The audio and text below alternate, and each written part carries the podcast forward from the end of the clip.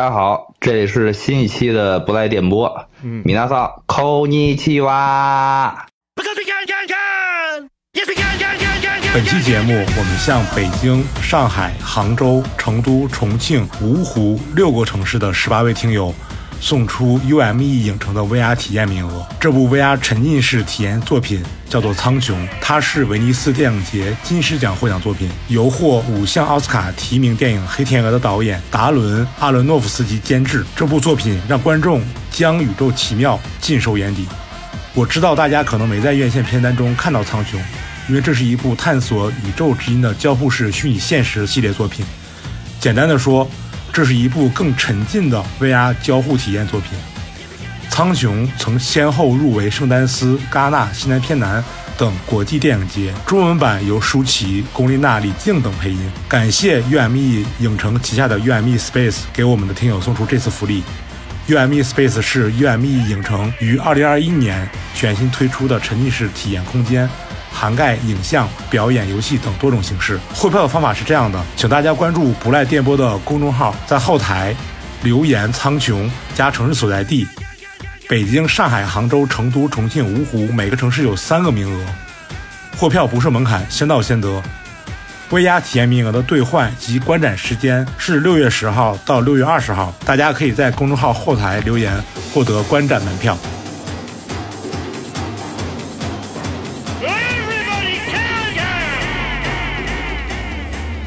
这一期又是我和赵大宝还有堂姐许编剧三个人聊一下这个近日观影。嗯嗯嗯，首先我们先说一下我们三个都看过的，嗯，《极速追杀四》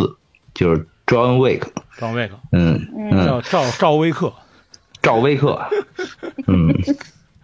庄威克，庄威克，庄威克，对对对对嗯，庄威克。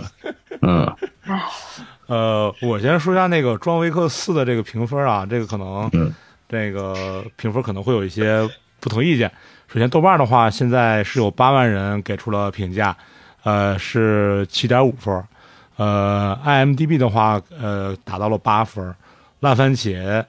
新鲜指数是百分之九十四，就是评价非常高，等于是。非常高哎，对，非常高。然后我也看了一下，就是豆瓣过去三部的评分，就是我真的没有意识到，嗯其实那个《张威克》第一部是二零一四年上的，已经将近十年了。哦，还真是啊哦，，就我一直觉得这个这也就是这四四五年的事儿，但其实已经快十年了。那第一部上的《极速追杀》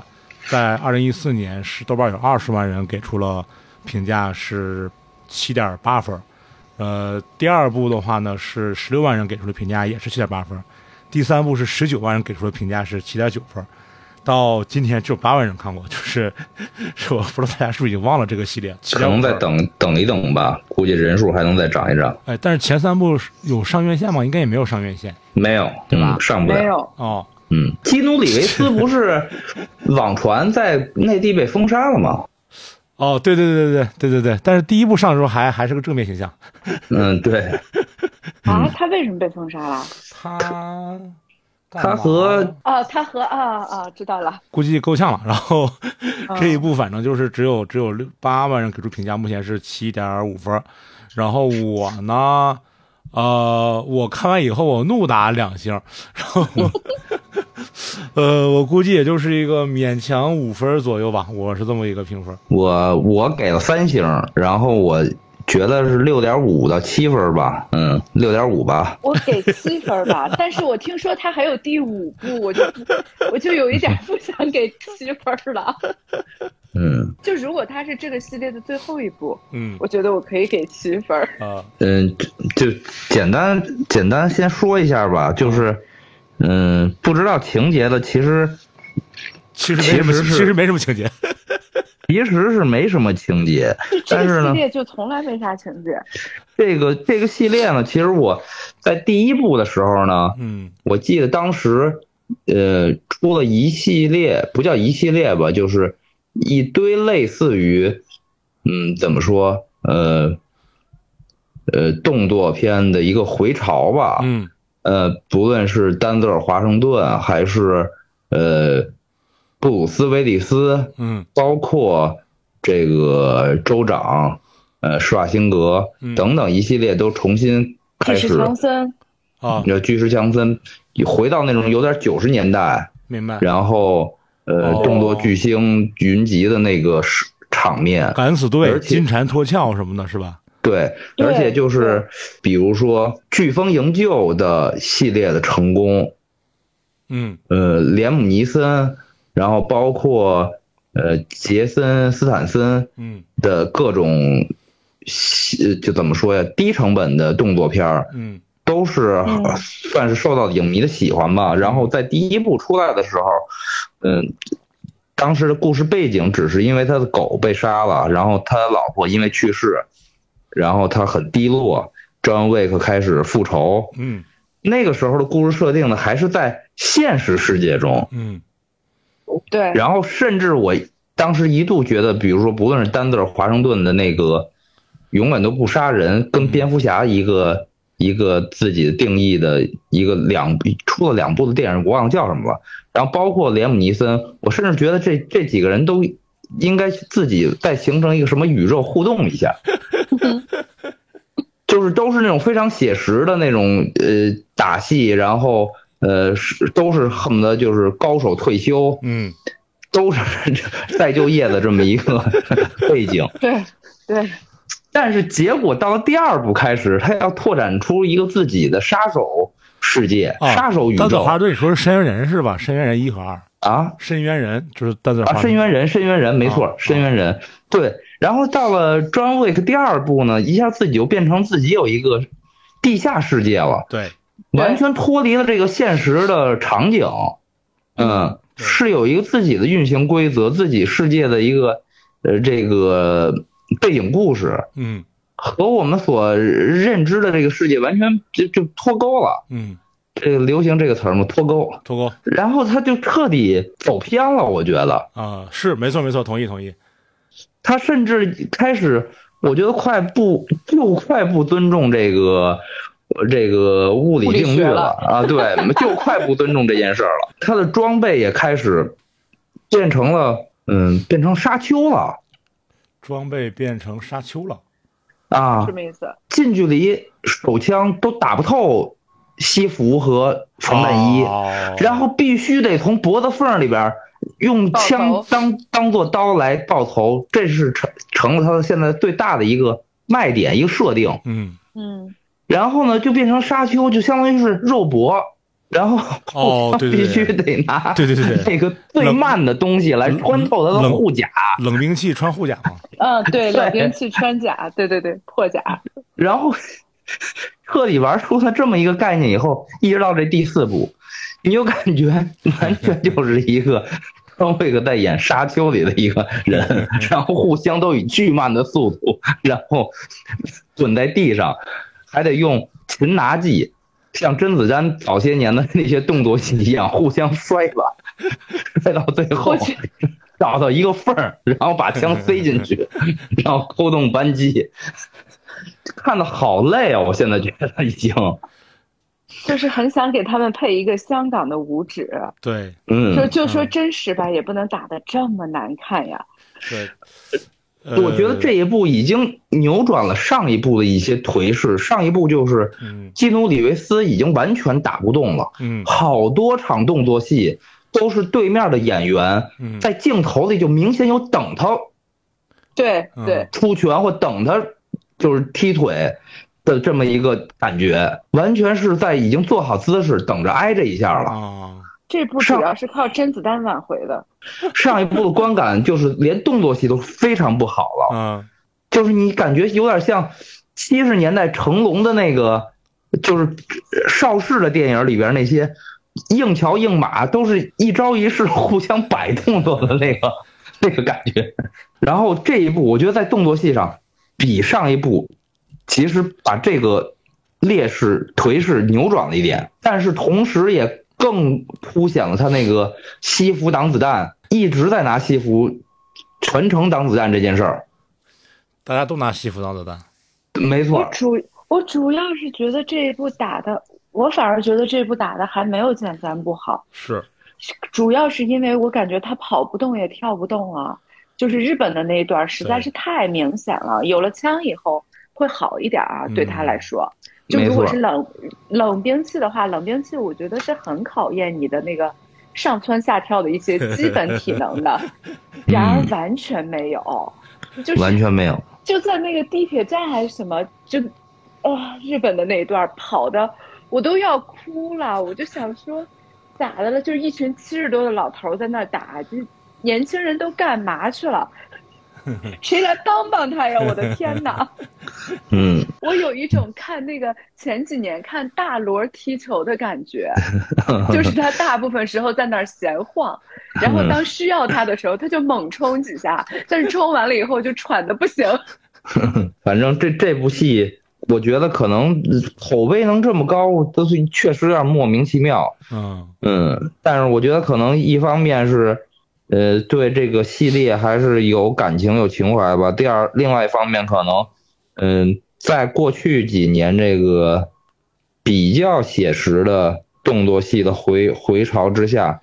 这个他可能横向比较，他仍然算是驼嘴八将军的 作品吧，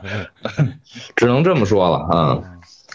我是觉得，因为我感觉很明显，是因为我就一口气把这四个都给看了一遍。嗯。啊，我就分了，就四天一天看一部，所以很明显，一部比一部有钱。对你很难想象这个系列它是从第一集的那个这么小成本的一部 B 级片儿，然后慢慢的拍到了后面。我觉得第四部之所以评分还可以，一方面是它有一种那个杀死比尔的那个光影和。影调吧，嗯啊，就是他那个光啊什么的，还是我觉得导演技法上还是有进步的，嗯，我觉得这个可能是特别重要的一个部分。再有可能就是，如果他作为最后一部，我就不剧透了，但是我觉得那个结局还是有一个情怀分儿，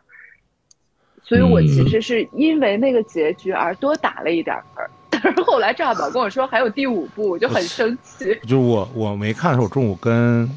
就闲玩曹睿吃饭。然后他说他那个四啊分了几次才看完，我说我我还没看呢。他说那个张伟死了，我说我操，我说没，我说都说我没看，怎么回事儿？我说我都说我没看了，你现在还剧透？然后他又他又补了一句，他说没事儿，还有第五部呢。我说你这个，我说为什么要给观众剧透，要给听众？我说那个，我说操，我说我从小到大被剧透没有被你剧，没有从来没有被剧透这么嘎嘣脆的。就是两句 两句话倍儿脆，那个三年后就剧透完了。哎呀，然后，然后，然后，反正我感觉就是，就我同时同意你们俩的观点。第一个就是，就是徐姐说的，我觉得这一部的那个打斗戏甚至还不如前三部，因为，呃，尤其看那个《赵薇克》第一部的时候，我有一个明显的，呃，感觉是说，就是在这部以武术指导作为导演的。剧作中，他有一个特别新鲜的点，是他会拿枪当拳头，或者说拿枪当刀使。就以前我们看那个，就比如说动作戏或者枪战戏，啊，枪基本都是中远距离的这个攻击手段，两边对着 biu biu biu biu biu，对不对？等真到近前的时候，其实要不就是冷兵器，要不就是徒手护徒手肉搏。但是装备个系列的话，我就他我觉得他有一个特别有特点的，就是部分就是，呃，他都会用手枪进行近距离的搏斗，双方都是如此，所以你会看到说两边同时在近身肉搏，但同时又在开枪，就这个这种呃动作戏，呃，在印象中之前不太常见，或者是可能就没有。所以当一出现的时候，我觉得这是一个特别刺激的感官。就是你想，就是两边不是说用拳头在互相打，是用枪在互相哐哐这种声音，然后有又是在他家，比如说在夜晚的时候，又能看见那个枪械的火光声，你又能听见枪械的声音，但是双方其实又是在近身肉搏，就这种情况非常少见。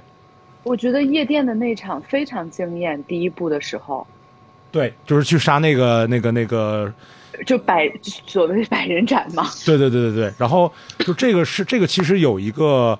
呃，就是有一个专有名词叫刚复，就是 G U N F U，就是把那功夫变成了那个刚复嘛。哦。对，但是他讲的其实是，呃，像《黑客帝国》呀什么的这些电影，就是他们把这个枪械的使用从那种写实的状态里面变成了像武术的这个动作，但是尽管如此，它还是一个中远距离的动作。但是《John Wick》第一部给我的最直接的感官就是，这个枪像拳头一样，或者像冷兵器的刀一样，在近距离的肉搏中互相互相射击，它成为了近距离肉搏的一个一个一个一个展现手段。这个确实是我特别喜欢一的一个原因。但它的一其实，呃，我反而觉得啊是嗯更偏写实的。对，它那个射击法叫叫叫莫桑比克射击法，什么玩意儿？就是快速的呃，就是快速的射击目标人物的躯干、嗯两枪，嗯目的是让他呃失去行动力吗抗，啊，对，然后再迅速的上移，一枪爆头。嗯，这个是一个就是实战中的东西对吧？对对、嗯实战中但是你看那个比如说无论你是看标准的，就你包括你像看那个什么，就是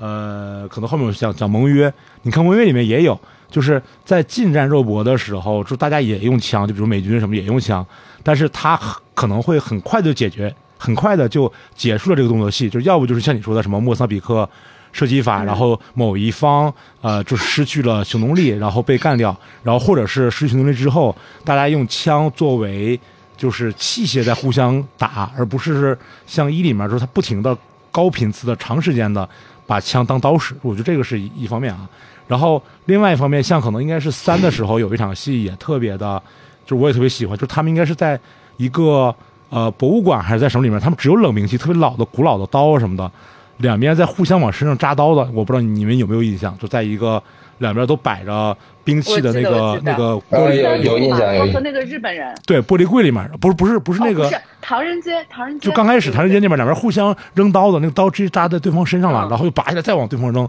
就是那种就是刀进肉的那种感觉，我觉得也特别有有有张力。但到这一步的时候，就是我不喜欢的那个动作的感觉在于，就是第一呢，就是这个里面他这次不是去日本了嘛，所以里面会有一些，比如说像弓箭呀，像那个武士刀啊什么的，这种就纯拼动作的部分，就是可能枪械双棍，对双截棍还有双截棍，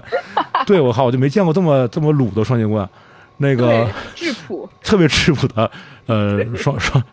双截棍，就是它这里面可能是就是枪械的部分相对来说减少了，但是在所谓的冷兵器的部分，真的打的不好看，就是又没有张力，又没有速度，然后又我不知道怎么讲，就是反正就是很很很软，看起来就像你说，就特别朴素的双截棍的用法，对吧？就是你不不用的时候，双截棍戴脖子上；用的时候，直接拿双截棍搂脑袋，就没有那个感觉。而且有的时候，双截棍还能。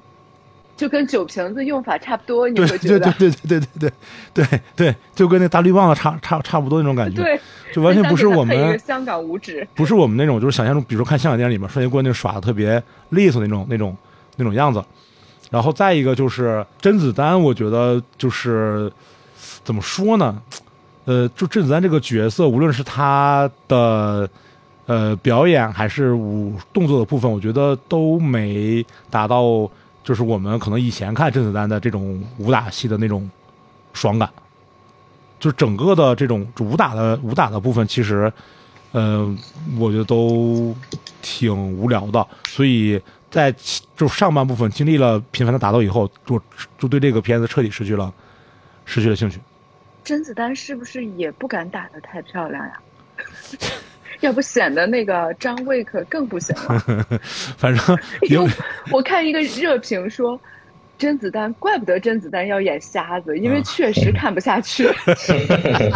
说他要是能看见，也得气瞎了是吧？怎么打？眼睛眼睛上火也得气瞎了。就嗯就是反正就是这个这个动作这部分不太行。然后另外的话呢，就是它这个剧情也是这样的，就是呃，因为它第一部拍的时候是一个低成本的戏嘛，就两千多万美元的一个成本。嗯、其实可能他拍的时候只只想拍了一部，是一个特别简单的一个因果关系嘛，就是对嗯、就是丧妻之后，他媳妇儿给他留了一条狗，对吧？对，然后这狗呢又被那个俄罗斯这个这个富二代给给给崩了，然后车也被抢了，他复仇之路是这么一个特别简单的一个复仇故事。因为第一部我觉得可能因为它确实票房比较好啊，然后口碑也比较好呀，所以他他就把前面的这个一个小故事，然后想发展成一个所谓的装备和宇宙嘛，对，他就要给你讲，就是比如高桌呃这个。呃，对什么什么高高桌会高高桌会的整个什么结构啊，然后地下这个杀手的组织规则呀，什么什么这些东西，要讲这些东西，他把这都讲大了。但我觉得他们，呃，我是觉得就是在包括二三四，就是从剧情来说的话，嗯、这种形式感，包括什么纹身呀、金币呀、呃，大陆血嗯气呀、大陆饭店呀等等这些东西，不能完全的撑起来这个世界的细节。所以到第四部的时候，我就觉得就是可能有点，我是觉得有点疲软。就二三可能还凑合吧，但到第四部就有点疲软了，对这个世界完全失去失去兴趣了。嗯，而且这个。嗯嗯，而且就还是很刻板的这些这个视角。日本就要用一些冷兵器呀、甚至是双节棍，然后德国就得蹦迪，然后那个夜店，真是莫名我操，那其妙夜。店真的是莫名其妙。明显那个夜店那场啊，就是那个导演没没没详细的给群演说戏，导演就是说 接着奏乐，接着舞，然后等那个就是呃这个张卫克和那个大那个那个大宽肩膀。俩人打的稀里哗啦的时候，那个群演在在蹦的时候，就明显就在犹豫，说：“我靠，我这蹦还是不蹦？”导演没说呀，他就犹豫了，你知道吗？这导演是许你蹦，但是不许你大蹦，你知道吗？就是 我谐音梗，对，然后他就他就就就很明显就有几有几个镜头，就那个那个就蹦蹦迪那几个人就在想说，我操，我这蹦还是不蹦？导演没喊咔呀，那我就先蹦吧。然后然后你想，就是刚开始大家还就是犹豫蹦不蹦，一直到最后才那个就是就是一边喊一边惊声尖叫一边跑，这是就哇，真的这个我没想到说这夜店拍成这样，怎么哎说呢？嗯，这部戏拍到这儿呢，我觉得看了前三部呢，还是可以咬咬牙继续看下去的。啊？没看过的呢，你从第一部开始看呢，你看到后来呢，可能会比较失望。嗯嗯，只能投，只能算是推荐给一些硬核的，又有时间的，想要看新的动作片的朋友吧。我觉得喜欢看动作片的还是可以一看的吧，对，就是别可以一看别像我一样四天连着看。嗯嗯。嗯，怎么总结这个就是张卫克这个这系列的戏呢？就是他要这么拍下去，距离《速度与激情》就只差五部了。没错。我告诉你，就是我刚才想说一点，就是《速度与激情》可是第九部才上的天，我觉得这个用不了九部就要 就要上天了。对，《速度与激情》还是坚持了七八部的。嗯，这个我不同意这么快，《速度与激情》从头就我就不行。哦，哎，就是吐槽呢，想讲呢，其实说实话，心里会觉得都没必要讲那么多，但是一说呢，又有点停不下来，没必要给他那么长时间占比了。我们来下一个吧。下一个盟约吧，怎么样？好，是我昨天晚上刚看的。嗯，就是盟，呃，盟约现在豆瓣是有二点七万人，呃，给出了评价，呃，是七点二分，呃，IMDB 是七点五分，烂番茄的新鲜指数是百分之八十四，呃，我给了三星，就是还行吧，就是这么一个这么一个分数。嗯，我我也是三星，嗯，也一样是六六分，六点五分吧。对，差不嗯。多啊、对，六点五分吧，跟张卫个四我给的评分是一样的。啊，嗯嗯，简单说一下剧情吧，就是美军在阿富汗，嗯嗯，执行反恐任务，执行了到现在为止已经过了二十多年了嘛。嗯。嗯，那个故事故事设定在二零一八年，嗯，因为这个主角所在的小队，嗯嗯，翻译被杀了，又临时招了一个新翻译，然后这个新翻译是当地的原来的黑帮头目，阿富汗倒毒品的，嗯，讲这个主角和这个翻译双男主在执行任务过程中呢，几乎被团灭，嗯。然后翻译官呢，为了出于也是有自己的私心，是想拿到这个美国这个签签证嘛，嗯。带着一家人去美国，嗯。嗯，然后呢救了男主，这个跋山涉水，这个突破重重关卡，嗯，终于把男主杰克·吉伦哈尔啊、嗯救回了美军基地。嗯之后，男主接受治疗，被送回国，然后才得知这个他们俩在这一世纪呢，在塔利班的控制区呢名声大噪，被给予了这个很高的悬赏，也是这个江湖追杀令。嗯然后这个当时帮助他的翻译呢，男二呢就得东躲西藏，而男主呢这个备受心理的折磨，觉得自己欠他一条命，然后就倾家荡产，砸锅卖铁，嗯，雇佣了这个私人的武装力量，嗯帮助自己重返阿富汗，去营救他的翻译和他的家人。整个故事我觉得比例稍微有点失调，嗯就是呃，前面执行任务，中间男二救男一回基地，以及这个男一再回到这个阿富汗救他，嗯三部分非常平均，感觉应该在某两部分，就是前前两部分，两人一块执行任务，建立所谓的互相试探以及互相建立信任，嗯就是这么一部分，呃，可以再缩减。同时，第二部分翻译就杰克·秦顿哈尔回美军基地这一步，应该着重一两个关卡的情节，嗯而不是像《荒野猎人》一样一直在拍。他们无非就是一个延时摄影，感觉快速的倒了一下他们的每一步、每一每一段路。对对，嗯就是从那个什么塔利班控制区进山，呃，晚上睡觉，然后又进山，然后中间差点被人被人弄了，完了完了又那个什么开车，又那个推平推平板车，又遇老乡，就他把这个过程完全进行了一个就是呃精简吧，然后就给你展现出来了。对，就是感觉一个精简版的《荒野猎人》，对对。求生求求了一一遍生，啊，对对对，求完一遍生之后，你就是就是你观众已已经有点疲惫了。疲惫完之后呢，你知道他还得回去救他。嗯。男男主男主角回到美国接受完治疗之后，还得回去救他，然后你又重新打起精神，再看男主去救他，而救他呢，也并不是传统的美国孤胆英雄似的一个人拯救世界，或者一个人拯救他们全家。嗯而是他联系了武装力量呢，一直等到最后弹尽粮绝、无路可逃，武装力量才终于杀到，拯救了男主和男二。为什么要等到最后才救呢？无非是因为他知道他们两个被高额悬赏，他不敢用真名儿，对，所以那个中间商也不是那个私人雇佣军呢，就把他的事儿往后排了排，而去对，救一个更重要的这个政府官员了。就是他这个逻辑特别奇怪，就是，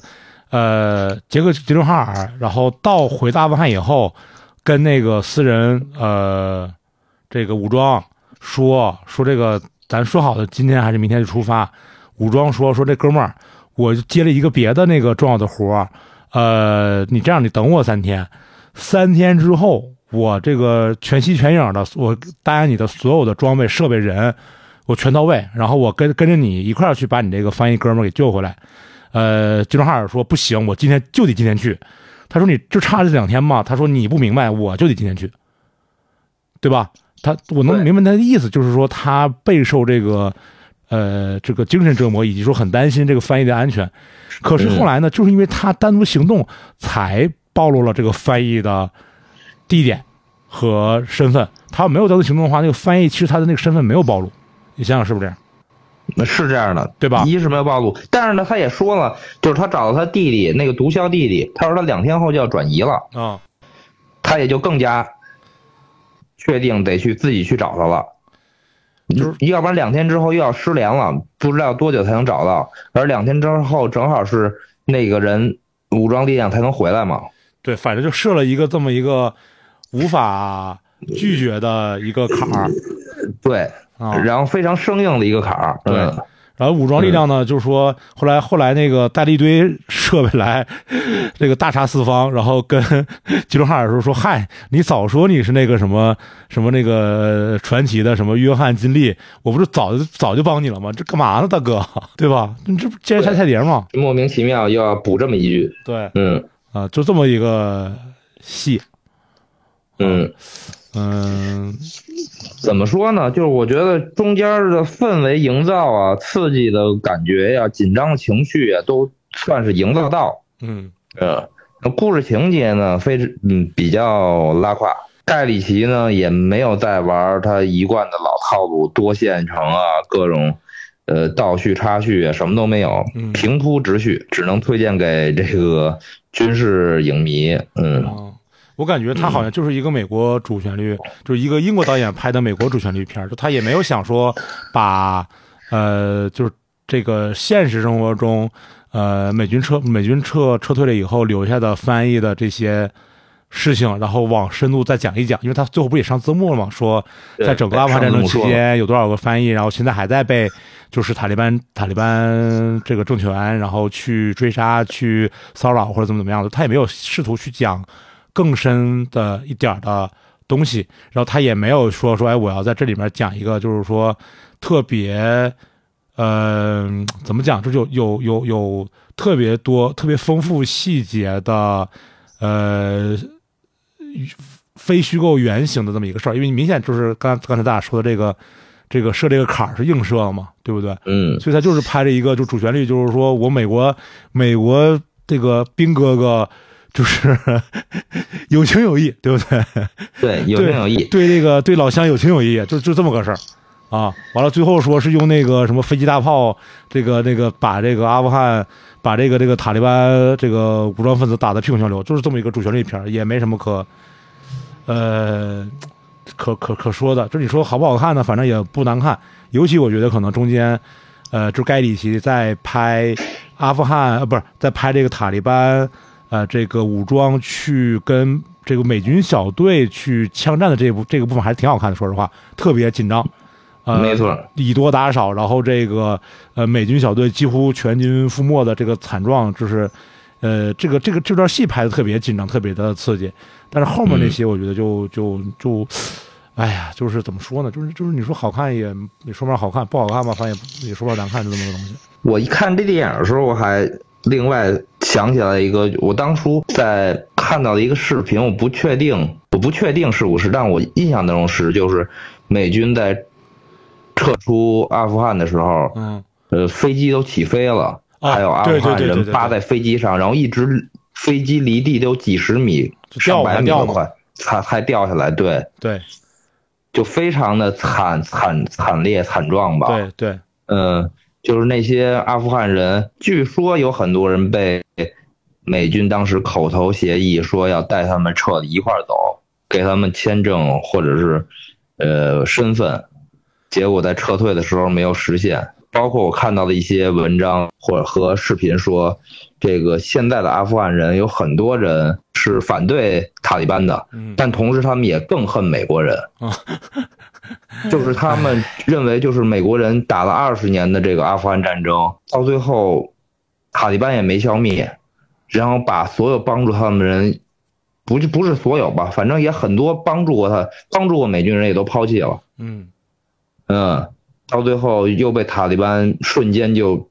夺回了政权，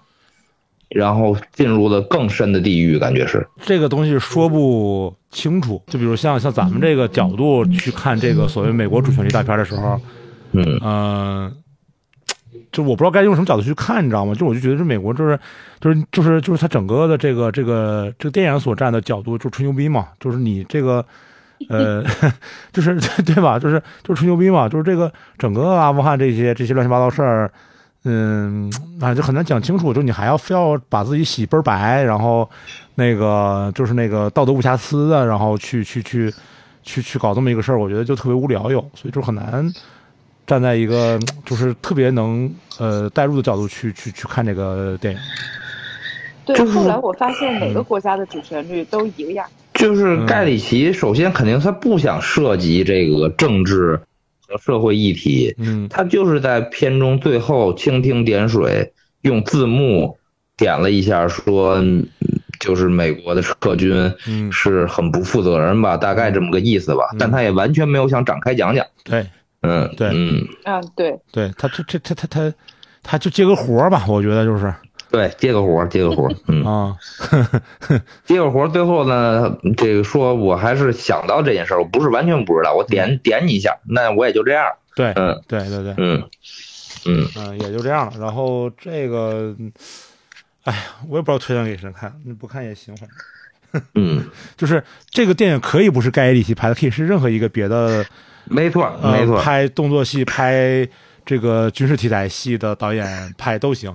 呃，谁拍都行，反正是不是盖里没有任何盖里奇个人的风格和标签对对对，没有任何吗？没有有任何何，就是你让吴京拍也这样，你知道吧？就是对，迈克尔贝拍应可能就无非就是炸的更狠一点而已，对对对对对对对，嗯，就是那个火火火焰更大 我刚才想翻了翻盖里奇这些年都干了啥，啊。发现阿拉丁是他拍的。对啊，阿拉丁是他拍的呀。就大哥是大哥是没几年就跑美国去赚赚笔钱，嗯对，然后再回哦回再回英国拍两部他那种什么什么什么什么绅士们啊，什么什么情报行动啊，就他来回倒，你知道吧找？拉阿拉丁也是他拍的，就是都包括那个什么那个叫什么来着那个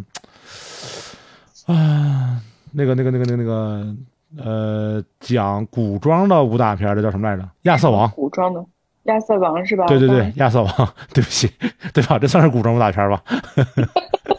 你这个定位，我刚才想说亚瑟王，你一说这个定义，我就有点有点犹豫是吧？对，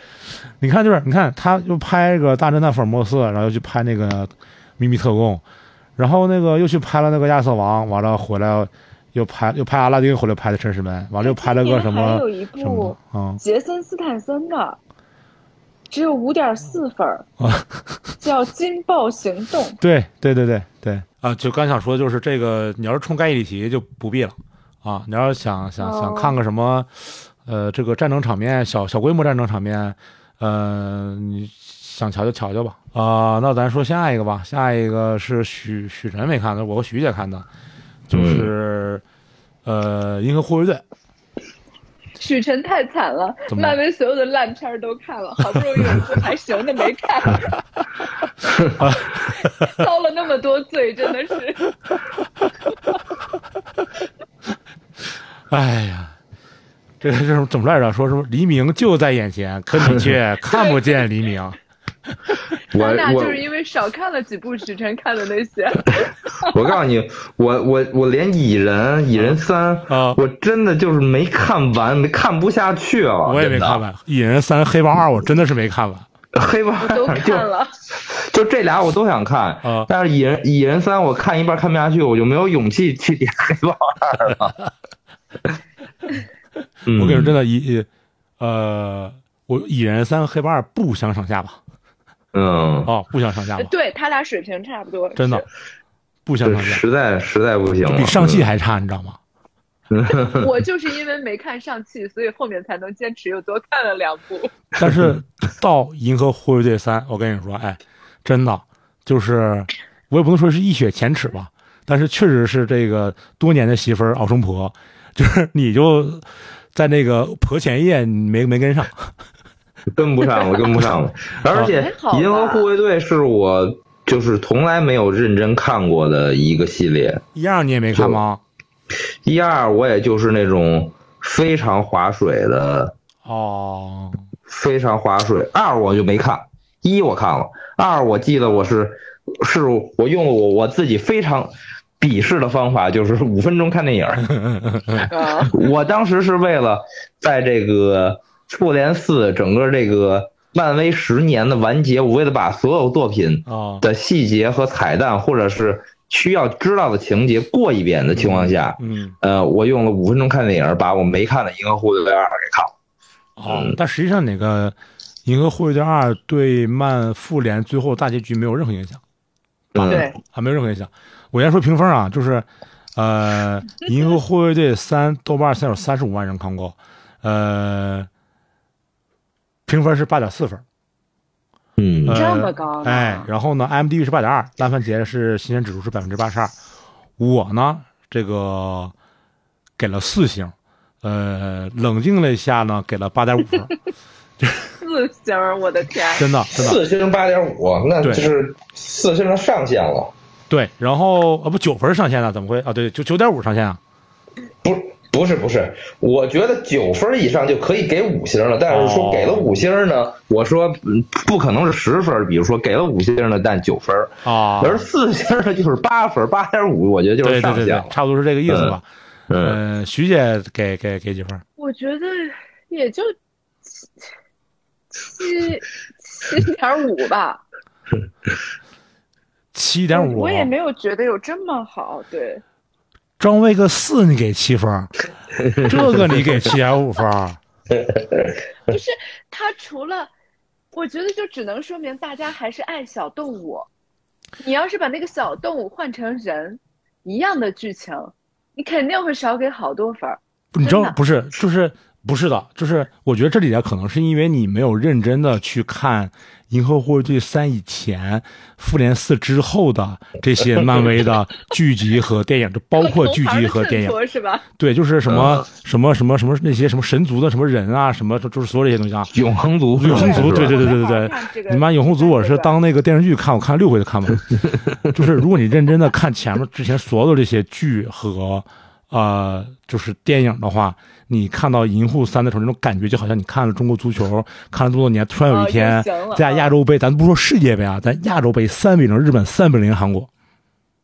的那种我以为感觉。好多年国足的比赛，突然又能看巴西的比赛了。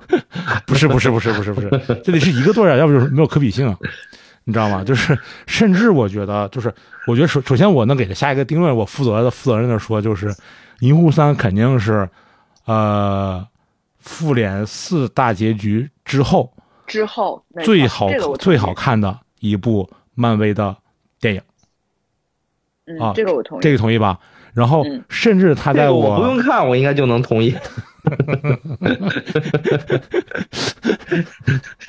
但凡有点水准之上的，应该都是复联四之后最好看的。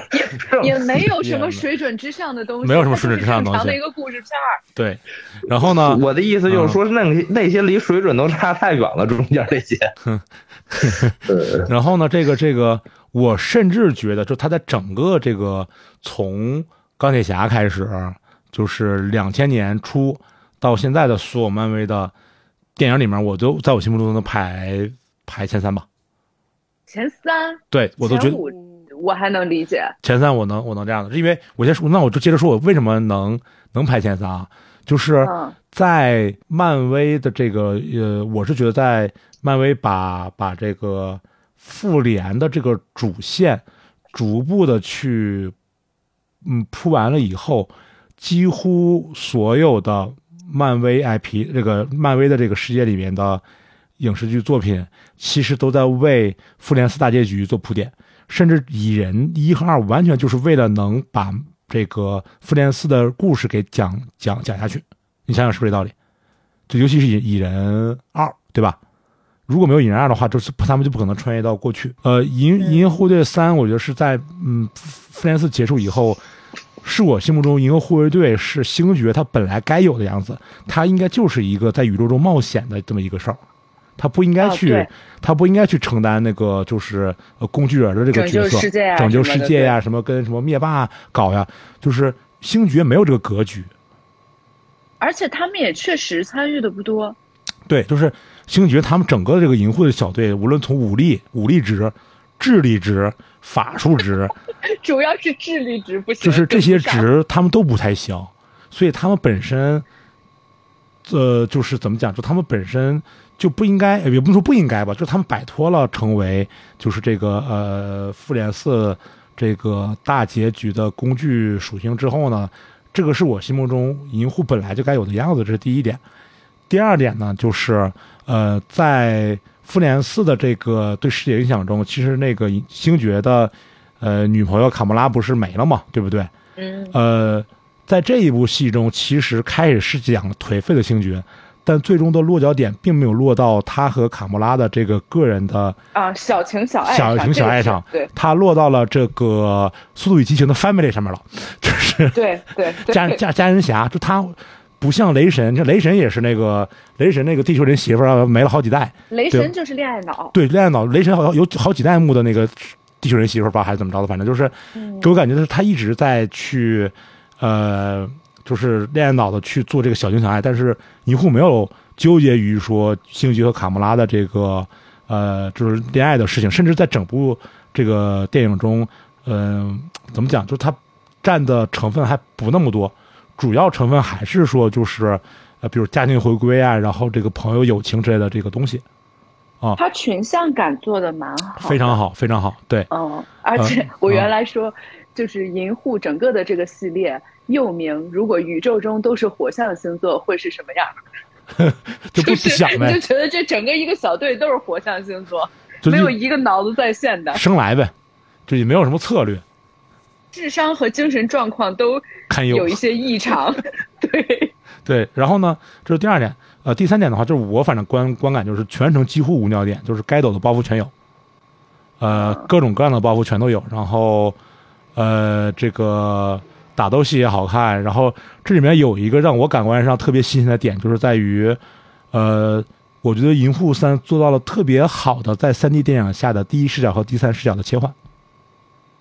我不知道你在看的时候有没有这种感受，就它有一些是第一视角的戏，就比如说这个卡穆拉操纵飞船，比如说他们从那个那个飞船跳到那个就是那个一堆肉那个星上去的第一视角，他经常会做，他他有些部分会就追逐戏吧，算是就是有些追逐戏上嗯。会做第一视角和第三视角切换，呃，也许是一可能是因为三 D 的原因，所以他的这种感受特别好。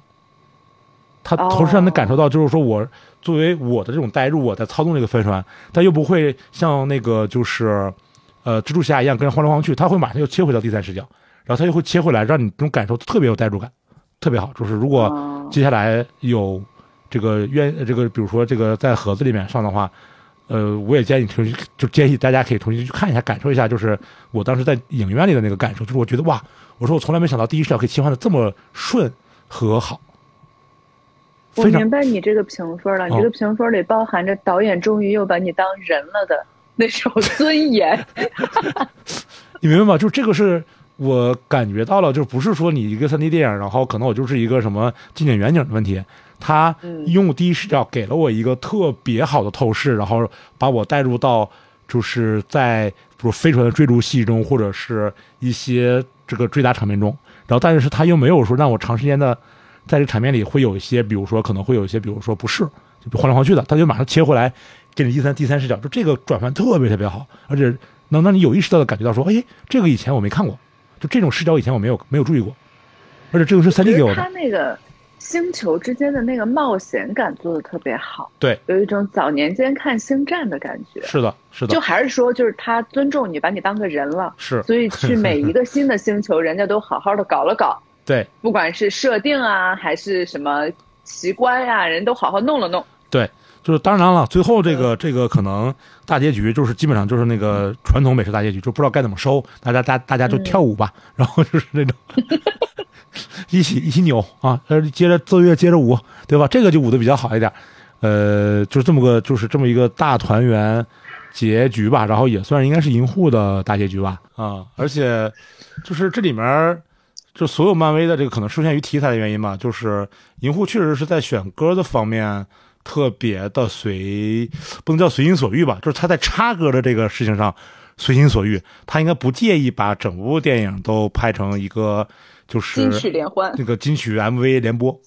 嗯，其实雷神三也有点那个意思，就是里面有那个一些那个摇滚金曲的联播，对吧？有什么枪花，有什么嗯那个那个那个，有一阵子很流行这个，就重启的那部《大黄蜂》嗯，也是个这个这种风格嘛，就是美式复古怀旧怀旧风。对。蜘蛛侠也是嘛，蜘蛛侠也是那个雷蒙斯是主题曲、片尾曲嘛，对对对，中国版是 PG One。PG One 这回是鹿晗嘛，嗯，挺好，挺好，嗯，呃，哎，这么一说，物是人非啊！我操，嗯，当时我们还在讨论说美版的片尾曲是雷蒙斯，看看人家啊，说嗯，蜘蛛侠的诞生的年代，高中生都是听这个回这个长大的，嗯，然后我们却变成了 PG One，没想到没几年 PG One 连 提都不能提都不能提了，对，嗯。嗯，现在想想，要是听 PJ One 还不错呢。对，嗯。但是其实那个蜘蛛侠当时不是用的那个雷蒙斯嘛。然后其实雷霆沙那最后用的也是雷蒙斯，呃，对，对吧？雷霆沙那最后嗯。第一部结尾用的也是雷蒙斯。但你现在回想起来，当时你觉得说，你看人家用雷蒙斯，咱们用 PJ One，你可能还有点那个，有点觉得，有点觉得，嗯，管不上，对吧？但你看这回这个蜘蛛侠还没看呢，但蜘蛛侠片尾是鹿晗，就更不是那个 青少年文化了，就更 主流，干嘛呢？啊那等于是等于是不是约等于就等约等于就是你美美美版蜘蛛侠最后你用扎森比伯这种，就是还是还是还是黑人嘻哈化以前的扎森比伯，没错，对吧？就是还没有上那个吐槽大会之前的扎森比伯，他还是个白人，还没有养猴子的扎森比伯，对，嗯啊，所以就就就是我觉得是我因为我们的选择越来越越趋于安全了，就只能选这种对没有什么瑕疵，没有什么事业啊，不对不起，不能说没有事业心，就没有什么没有什么瑕疵的安全的优质偶像了。就根本你不能选那个什么嘻哈，谁敢选嘻哈？现在就是优质偶像。优质偶像，这就是银护三吧。反正我个人是完全推荐，就是你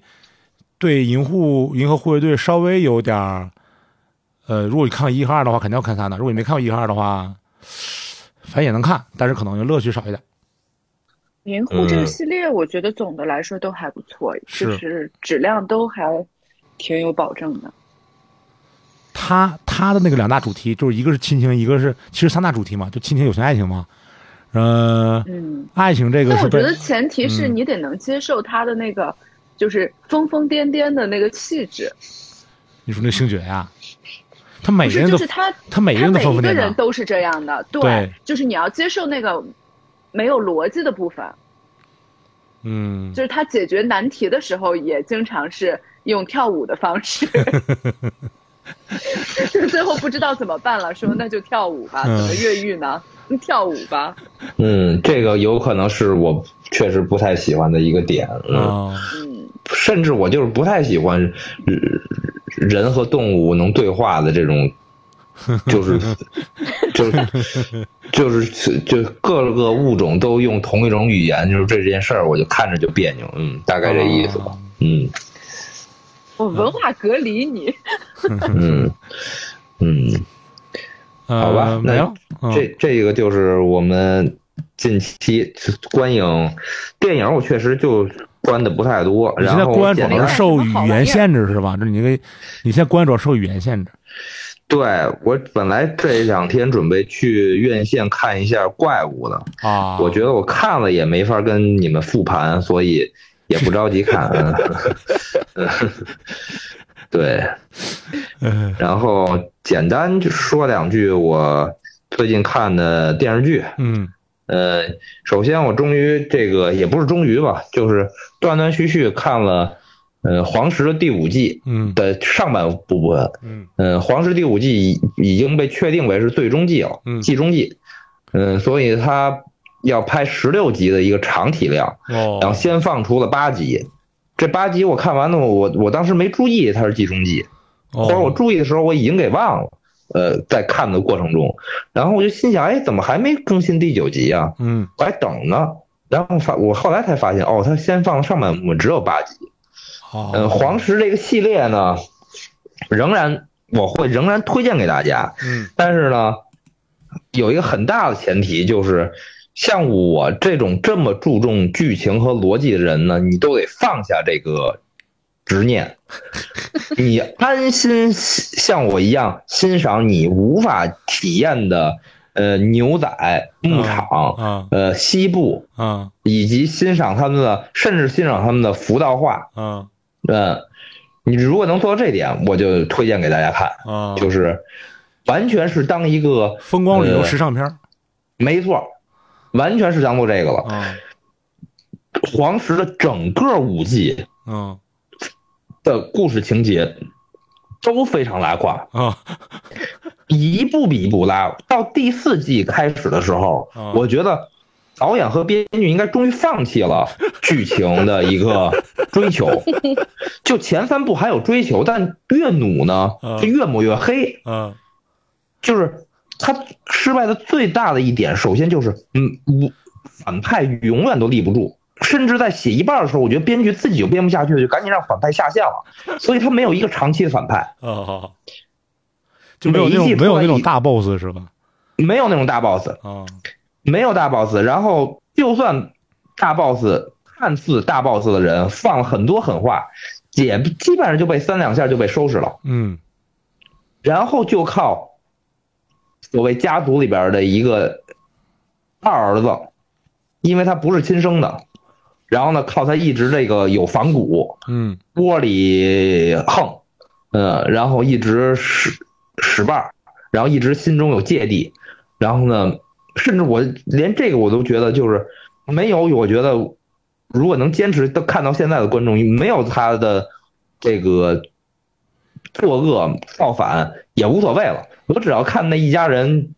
骑马，呃，养牛，然后呃，弹琴唱歌，然后牛仔竞技，我觉得也没问题。嗯，嗯，然后还有一个呃，还有两个日剧哦，简单聊一下，就是一个叫《但是仍有热情》，嗯。是讲的二零一九年奥黛丽的这这个若林正宫和南海甜心的山里亮太两个人做了一个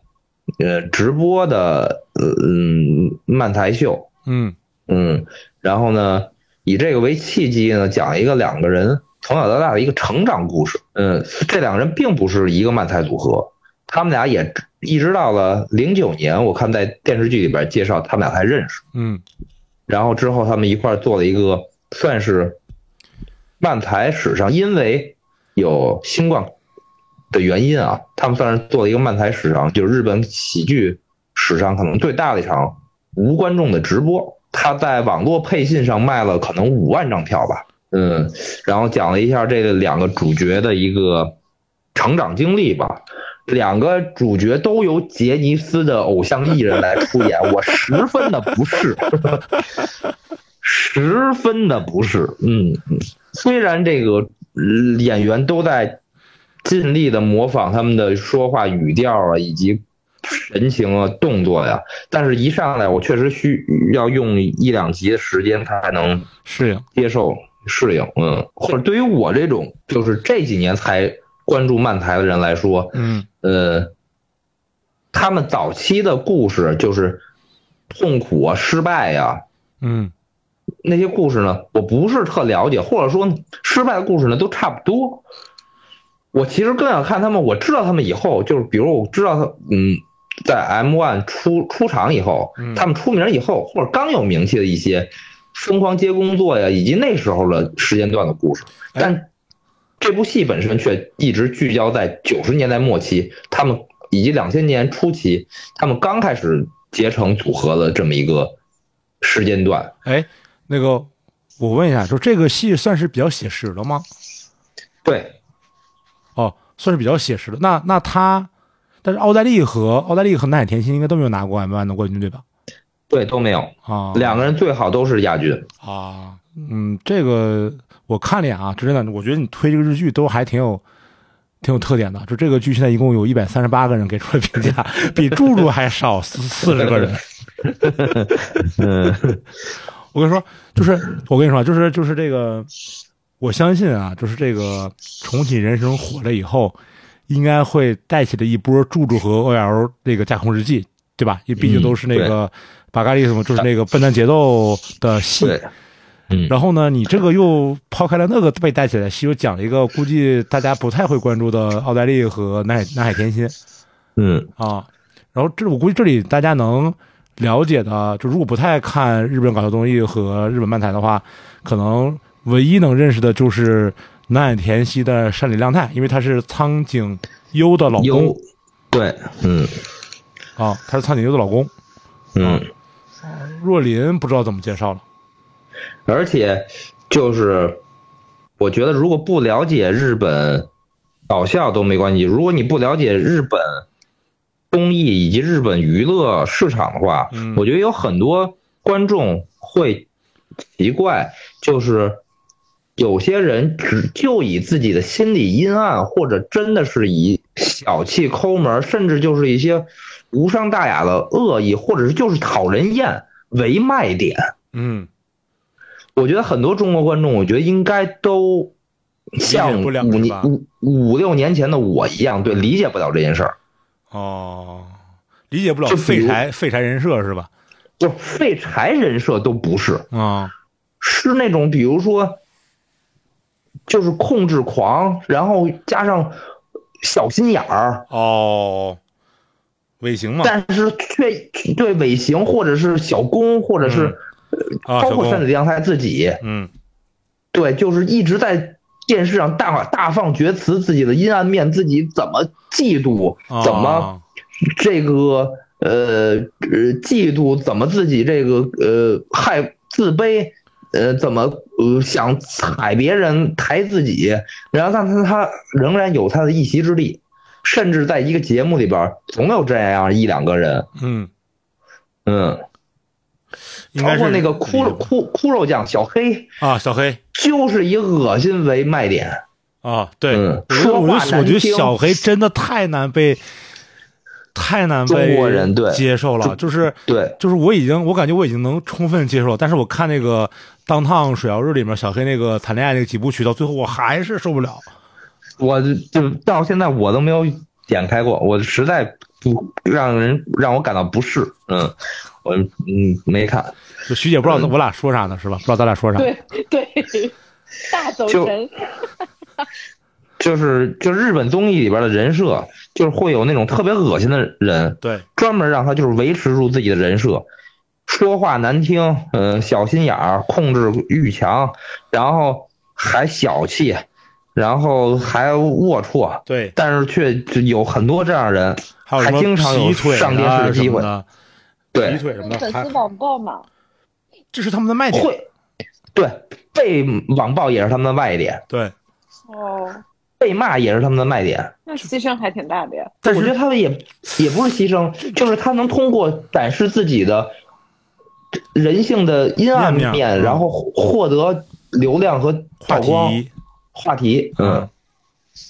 然后还能一直上节目。就是你比如说像咱们这儿，你比如说你被嗯，网暴了，呃不能叫网暴吧，这是这这个日本叫就被总之你特招人烦，就延上了，这叫延上了嘛，上热搜了。完了呢，因为你这个比如说控制欲强，因为你小心眼儿，因为你小气，因为你抠门，因为你不请后辈吃饭，因为你劈腿，因为你去风俗店，你上上热搜了。然后按照咱们现在这个这个内娱的这个这个这个风格来说的话，那你完了，你没工作了，对不对？你完了。嗯，人家是 是是卖点，然后因为这个可能就上各种这个，比如说节目啊什么的，呃，拼身体的呀、聊天的呀，什么各种节目，对上好了能上好几年，小黑上好几年，好几年了，就当趟那种对包括各种尾行也是对啊，就是嗯就是尾行，至少还有一个优点就是拼身体，很拼命努力。对但是他有巨多缺点，比如说不脑子不好的不是缺点了，就是比如他控制欲巨强，不让他老婆跟男人说说话对不让他随便老婆发微信，就这种事儿都能在电视上大谈特谈。虽然遭到讨伐，但他仍然是他就是他人设的其中一个点，而且点是一很大的一点。啊我感觉早年间台湾也有一些综艺咖是这样的，因为早年间的台湾是完全学日本，对嗯，就是早早年间台湾所有综艺的呃类型，就所谓的厨坛，嗯。请一堆。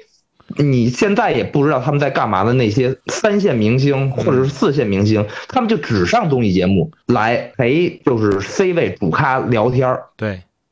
接梗抛梗笑，鼓掌被骂，对，而日本的综艺呢，所有承担这些人呢，都是漫才师或短剧师，嗯。都是说相声或演小品的。而台湾那帮人连这个技能都没有，嗯普遍都是一些平面模特或者是女的，普遍当时就是综艺咖嘛，嗯，对综艺咖，女的当时都是平面模特，男的都甚至连干嘛都不知道，对对对对对。嗯可能出过一两首单曲而已的那种，嗯，就台湾之完全不知名前。我记得我小时候还看过一个综艺节目，叫什么来着？就是全一帮这个女模特综艺，大哥大，然后我猜我猜我猜猜猜，呃对对对对各各种这样的嘛，都是。对对对对，啊呃，对 一百三十八个人评价，牛逼。嗯，希望这个如果 是八个人，如果像我对日日综或者日本搞笑感兴趣的朋友，可以去看一下。但是、嗯虽然但是也很，你想啊，就是这个里头，那你说那些看什么有点心机又如何的人，就不会来看《圣里亮太太》剧吗？应该也不会，因为他看的是《铁齿美奈实》，对吧？对有点心机又如何，就很像水曜日当烫或者是月曜夜未央那种，不需要知道太多搞笑艺人啊这种门门槛儿，他只是来看民间调查或者来看恶搞，啊嗯，来看实验。嗯我觉得就一步一步吧，可能一开始很多人看月曜，然后呢，后来开始看水曜，水曜可能就开始认识多一些搞笑艺人，可能就会开始像我一样专门去找一些搞笑艺人的综艺，或者是以及搞笑的 M One 呀、哦一碰啊之类的，可能慢慢就慢慢来吧。我觉得日本搞笑在可能短时间之内。在中国推广，我都都会有有我一份功劳的。真的，嗯，啊！哎，我看这里面还有那个谁呢？那个就一个女女单身搞笑艺人叫 Hiko Loki，就是啊，Hikoroki，对她居然演山良太他妈，山里良太他妈，我惊了，岁数差的真是太太大少了。对，啊嗯，根本没差几岁嘛，嗯，啊！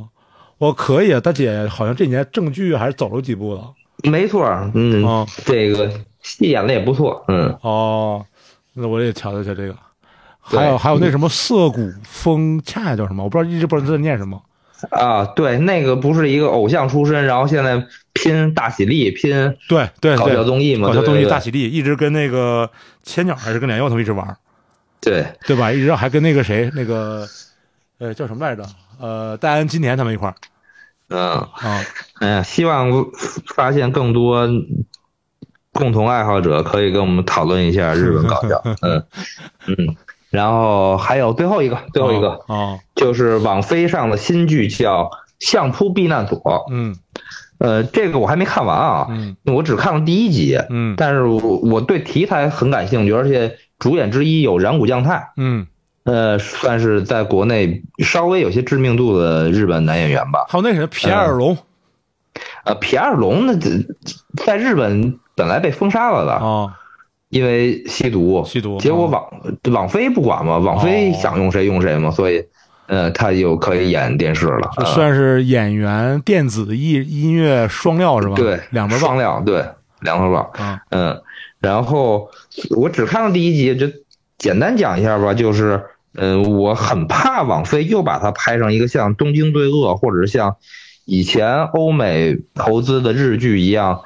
只是猎奇，然后很多都失实，然后西方人观察东方人的一一个节奏。嗯，是，而且第一集我觉得稍微有一点这个趋势，哦。就是，呃，主角之一是染谷将太，但他是一个旁观者，哦，他他是一个热爱相扑运动的一个呃来体验相扑的这么一个人，因为他没法从事这项运动，因为他的身材。嗯。然后另外一个主角呢是嗯不知名的演员，然后呢，呃，不良，呃，就是怎么说呀，是少年柔道冠军，嗯但因为家里欠债，然后呢，呃，父母这个关系糟糕，然后母亲欠下更多的债，自己变成了不良少年。为了让自己有钱和让爸爸过上好好日子呢，被这个相扑的一个教练呢哄骗，嗯呃，去学了相扑，但他完全又耐不下心学习，然后屡屡犯规，受惩罚，以受挫折。呃，这第一季大概的故事背景，嗯，嗯，我觉得肯定是一个逆袭的过程，嗯同时呢，还会有各种日本，包括风俗业、黑道、不良，以及传统各种传统异能的一些观察吧。嗯呃嗯，希望目前来看，网飞已经全部放出，豆瓣评分应该人数也很少，所以八点几分可能也不太不太靠谱。嗯，嗯，豆瓣现在是两千四百五十二人给出了评价，然后是八点五分儿。嗯，两千多人八点五分，可能至少不至于拉胯吧，不至于可能，嗯，太惨。嗯，嗯接下来如果有兴趣的听众朋友们，可以跟我一块儿看呗。有想讨论的，随时讨论，留言给我们。嗯，然后赵大宝，如果你有兴趣的话，你也可以一块儿看一下。我也给你留言讨论嗯，好的。嗯 嗯啊！我要看那个，我要看刚才说那个，就是若琳和山里亮太那个，之前就想嗯就说要看，一直没看嘛。嗯嗯啊，一百三十多人真牛逼，我跟你说，嗯，就这些。就这些，好好吧。以上就是我们的近日观影，嗯，感谢大家的收听，嗯，嗯，然后如果有什么，嗯，近期热门你觉得好看的，也欢迎你留言给我们，我们有时间的话，嗯，会考虑去看一下，大家一块聊一聊，好嘞，好吧？好吧啊，那这样吧，嗯，哎，拜拜。拜拜拜拜。拜拜，嗯。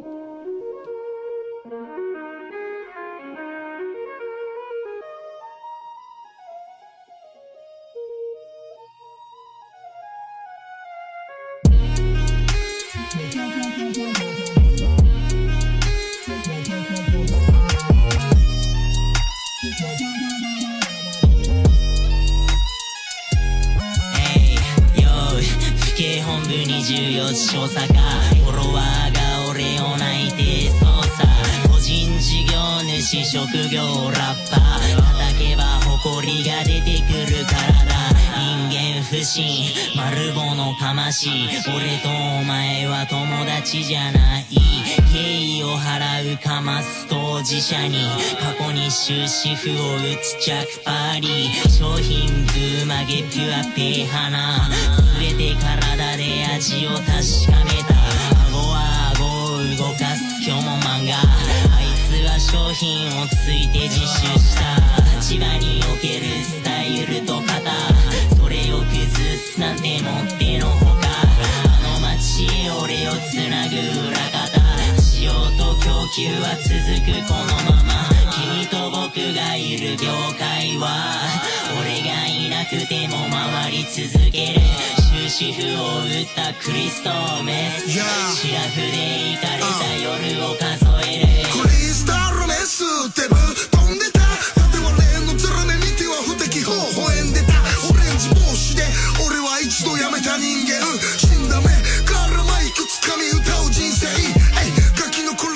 調べ丸棒で聞かれろ家柄とかさも悪行丸儲け。親の首の部屋住みのやつがケツからの注射器。それもいい思い出あれは確か寒い18金魚の醤油差しで一発分の快楽。よりも今じゃ I love ヒップホップバイナル。つながると群がる。の違いわかる感覚。連れと語り明かしがんです懲役にいる家族思い出して飯を食う。大丈夫大丈夫。早く返せ警察。あの頃こぼるビデオ試合室の中。今は崩さないスタイルと型立場におけるスタイルと型それを崩すなんてもってのほか。あの街俺をつなぐ裏方。使用と供給は続くこのまま君と僕がいる業界は俺がいなくても回り続ける。終止符を打ったクリストメス。シラフで行かれた夜を数え